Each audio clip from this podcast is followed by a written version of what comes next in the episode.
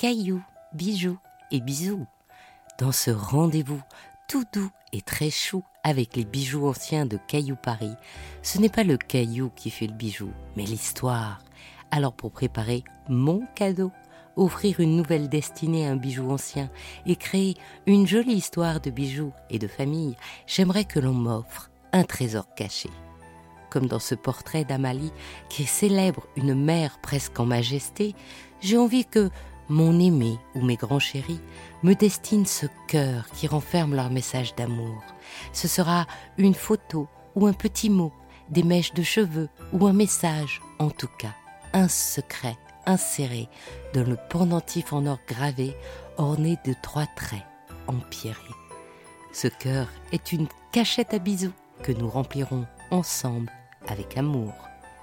Rendez-vous dès demain pour une nouvelle histoire de cailloux, de bijoux et des bisous.